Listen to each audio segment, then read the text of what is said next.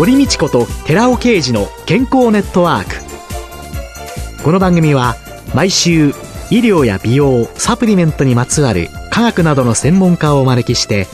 私たちの健康のために役に立つお話を伺う健康生活応援番組です。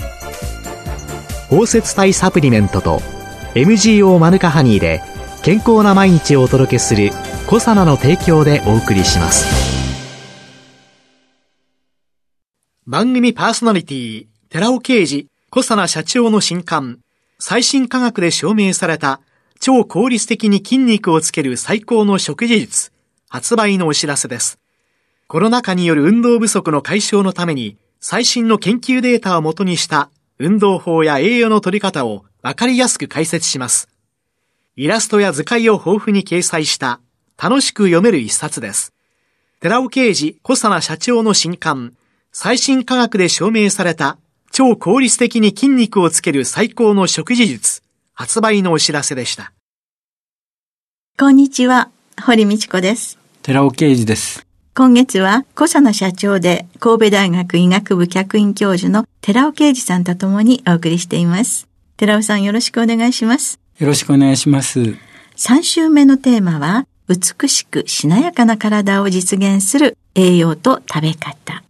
今月は今年5月に寺尾さんが発表された本、最新科学で証明された超効率に筋肉をつける最高の食事術の内容に沿ってお話を伺っています。食事制限ということで、はい、ダイエット、スリムになるためにはということなんですけれども、ね。はい、食事制限だけで痩せようと考える人は多いんですね。はい。しかし、食事制限だけでは、かえって痩せにくい体になる。うん、えー、しかも、食事制限によってビタミンやミネラルなどの栄養素も不足して、健康危害の危険もあるわけなんです。うん、例えばですね、5キロダイエットに成功するとします。はい、食事制限で。はい、で、食事制限が我慢できなくなってリバウンドしてしまうと。5キログラム増加すると。元に戻ったと思いがちなんですけども、全然そうではなくて、脂肪が増えて筋肉が減って基礎代謝が低下した、痩せにくく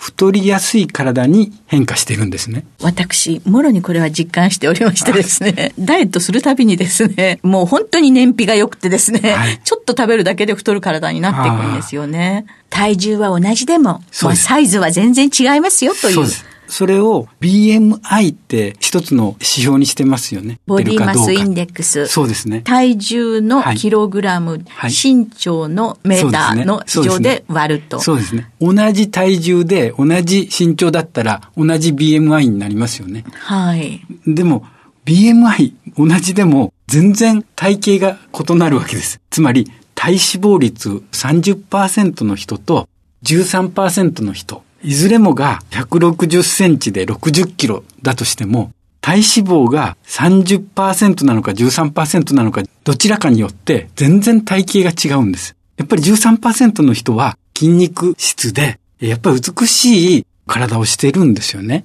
筋肉が多いということが、はい、同じ BMI でも全然違いますよそうです。体脂肪率、筋肉量がどのくらいであるかっていうようなところもしっかりと見ておかないとダメだと。で、筋肉がついてれば基礎代謝量は当然多いわけで、基礎代謝量で1日の消費エネルギーの60%を占めていますから、すごく重要なんですけれども、で、この基礎代謝量の多くは筋肉で消費されている。さらに、下半身って70%の筋肉が集中してるんですよね。太ももなんか。そうです。太ももは40%の筋肉が集まってるわけです。その太ももは太いと女性は嫌だと思う人もいるかもしれないけど、太ももが太いっていうのはすごくいいことなんですよね。そうすると、高齢者とか、スクワットとかっていうので、この筋肉を鍛えるっていうことが。そうですね。スクワット、それから歩くこと、こういったところがすごくいいことだと思います。いや、昔って結構歩いたり、そしてトイレも今でこそみんな洋式のトイレですけれども、昔だと和式ですとね。そうですね。和式に戻すのも一つの手ですよね。でも女性の場合ですね、美しくっていうとですね、筋肉とかそういう問題とともにですね、皮膚というのを考えてしまうんですけれども。そうですね。そこではやっぱり肌荒れしてるかどうかっていうのはすごく重要なことで、腸内環境が悪化して悪玉菌支配になって、腐敗産物で非常に問題なのが肌荒れを悪化させるというところがあります。これはね、便秘による肌荒れというので、はい、結局は腸内環境の悪化によるっていうところですけども、そこから出てくるものって腐敗産物ですけども、それが腸管を通じて体の中に入っていく物質があるんですよね。はい、特に注目しているのはクレゾール、パラクレゾールとかフェノールなんですけども、こういった悪玉菌が出してしまう腐敗産物、特にクレゾール、フェノールっていうのは非常に問題のあるものでして、腸から血液を通して肌に移行します。そして、表皮、角質細胞の分化を抑えるんですよね。肌っていうのは新陳代謝の28日周期で行われてるんですけども、28日周期をじわじわと遅らせていくのも、実はこの腐敗産物によるものなんですね。新陳代謝がスムーズに行われてないから肌荒れって起こってくると考えられるんですね。じゃあそれを良くするためには？いかに腐敗産物を減らすかっていうところで、やはり食物繊維を取る。その中でもアルファオリゴ糖を摂取することによって、クレゾール、パラクレゾールとかフェノールの酸性量は腸の中で抑えられますので、そのことによって肌荒れは防止できるというものであります。その他に私たちの周りで良いものってアルファオリゴ糖以外にはどんなものがあるんですか？便秘改善にキウイフルーツって非常に有効なんですよね。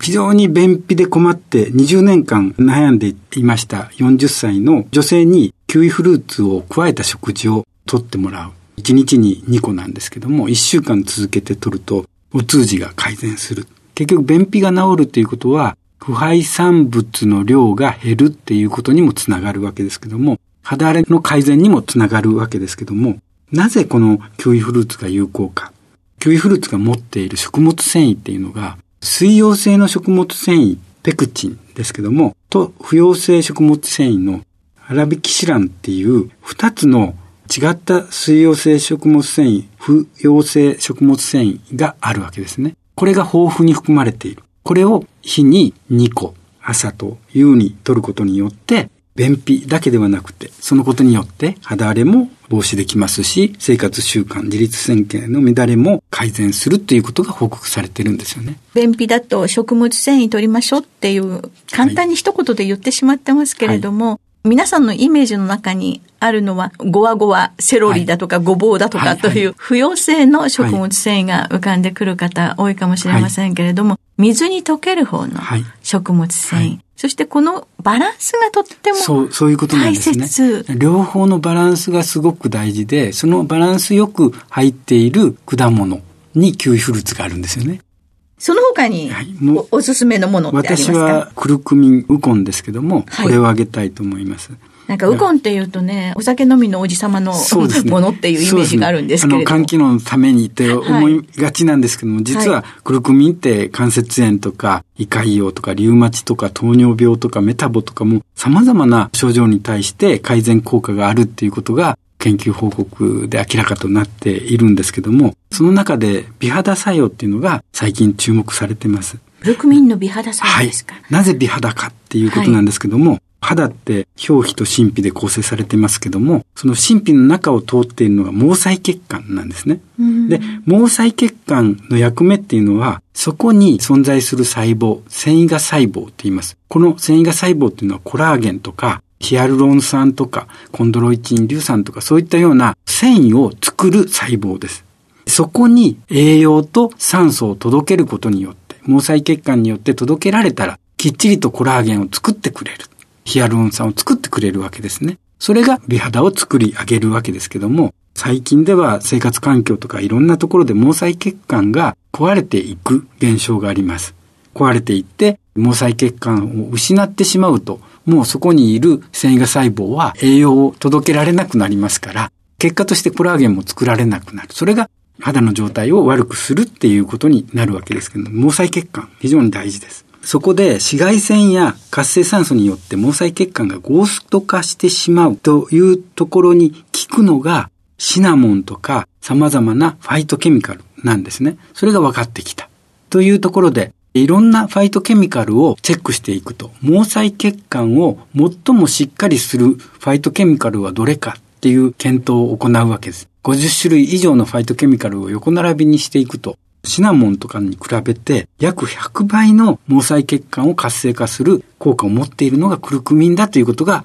最近分かってきたんですね。そうやって考えると、ウコンっていうのは、沖縄とか、はい、いろんなところで紫外線が強くて、はい、そういうのを巧みに生活の中に利用していた。ね、知ってか知らずかで。そうですね。そういったところがあると思います。そこの強化されたものを、はい、私たちが食生活の中で活用していくっていうことは大切なことなんですね。はい、でも、それ以外によくですね、美肌っていうと、はいビタミン C だとか、そうですね。そういうのがすぐ頭に浮かんでくるんですけども、はい、これもビタミン C もコラーゲンをいかに作るかっていうところになってくるわけでして、私はビタミン C はコラーゲンを作るところで非常に重要だっていうことをよく言ってるんですけども、ビタミン C が足りなくって血管が壊れてしまった。それが解決病につながると。はい、遠泳漁業の船乗りが、ね、解決病で死んでいく。はい、これ、血管はコラーゲンでできてますから、このコラーゲンが作られなくなった。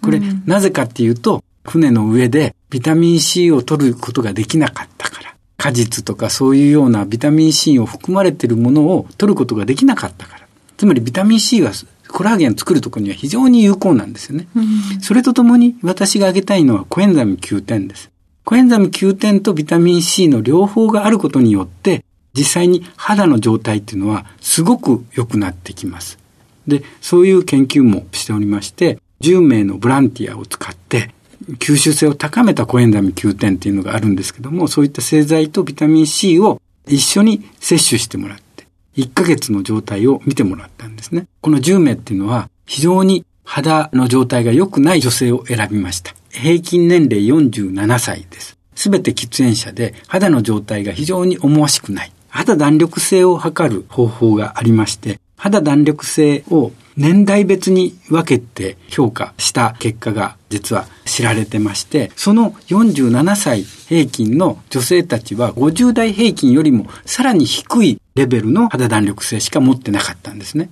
そこにビタミン C とコエンザミ9点を配合したサプリメントを1ヶ月間摂取してもらったんですね。そうすると、50歳の肌弾力性だったものが20代の肌弾力性まで回復したという試験があるんです。そんなに回復したんですか？そうです。そこまでビタミン C とかコエンザミ Q10 っていうのは有効なんですね。で、コエンザミ Q10 は体の中で作られていますけれども、20歳を境に生産量が減るので、それも肌弾力性を落としている原因なんですけども、それを回復したのもコエンザミ Q10 ということになるわけなんですね。女性ホルモンも減ってきますよね。はい。そうすると、女性ホルモン的な作用がある大豆イソフラボンなんていうのなんかはどうなんですかね、はいはい、そうですね。大豆イソフラボンってこれは抗酸化作用として非常に有効ですし、私が今回この本で取り上げてますのは、はい、104ページにあるんですけれども、豆味噌に秘められたパワーっていうタイトルで書いてるんですけども、はい、実は大豆の中に含まれるイソフラボンっていうものがその効果を示すものなんですけども、イソフラボンは抗酸化作用があるということなんですけども、発酵させるとイソフラボンからさらに水酸化されたイソフラボンに発酵産物として得られるわけですね。で、その水酸化イソフラボン、これは実は非常に興味深い効果を持っています。抗糖化って言うんですけども、コラーゲンもタンパクですし、様々なタンパクが体の中には組織化されてますけれども、それっていうのは、ブドウ糖の量が多いと、ブドウ糖がくっついていって、これを糖化って言うんですけども、酸化とともに糖化、この両方が組み合わせて肌の老化って進んでいくわけなんですよね。その糖化を抑える効果が、実はこの大豆イソフラボンにはありまして、特に発酵させた水酸化イソラボンにはあるんですね。糖尿病の方たち、血糖値が高いっていうこと、はい、これがいわゆる全身病だと、はい、それで糖が多いだけではそんなに問題にはならないんだけど、それが糖化することによって様々な影響を及ぼしてくる。はい、で、そういうのの中で豆味噌発酵した大豆イソフラボンが体の中に入りやすい、水溶性の、いわゆる肺糖体って、はいはい、ね、よく配偶者の肺でそばにいる、糖がそばにいるっていう肺糖体の形でイソフラボン存在してるわけですけれども、そのまんまじゃ体の中に入っていかない。で、その糖が発酵することによって取れて、アグリコンとなって、そのアグリコンが水酸化されて水溶性をまた高めて高糖化作用もそこに付与されているということなんですね。そうやって考えていくと私たちの身の回りにあるものっていう昔の人って本当に豆味噌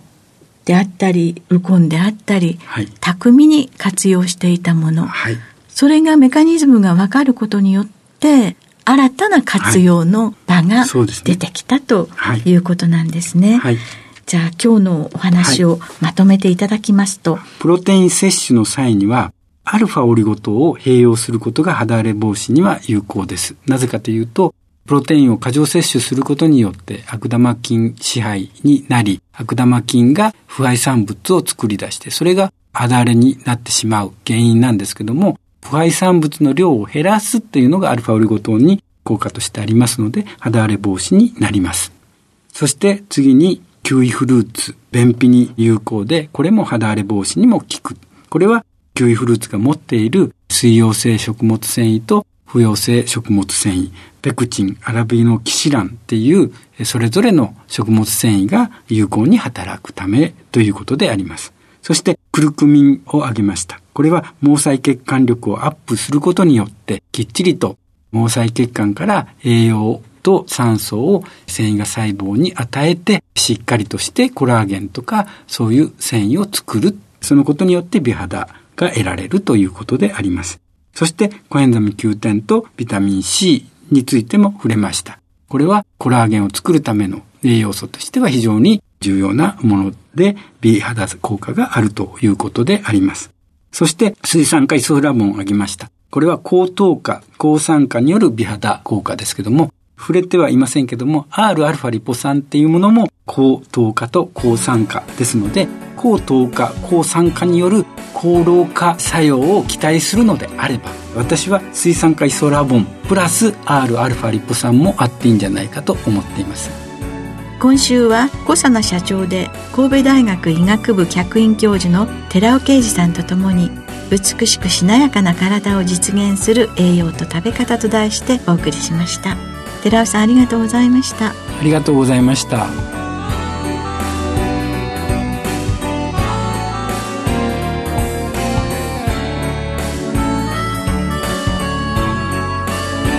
ここで小佐奈から番組お聞きの皆様にプレゼントのお知らせです。栄養や酵素が豊富なキウイフルーツをパウダー化しアルファオリゴ糖で包み込むことによって熱や酸化に弱い酵素の活性を保ったコサナのキウイとオリゴのパウダーを番組お聞きの10名様にプレゼントします。ご希望の方は番組サイトの応募フォームからご応募ください。コサナのキウイとオリゴのパウダープレゼントのお知らせでした。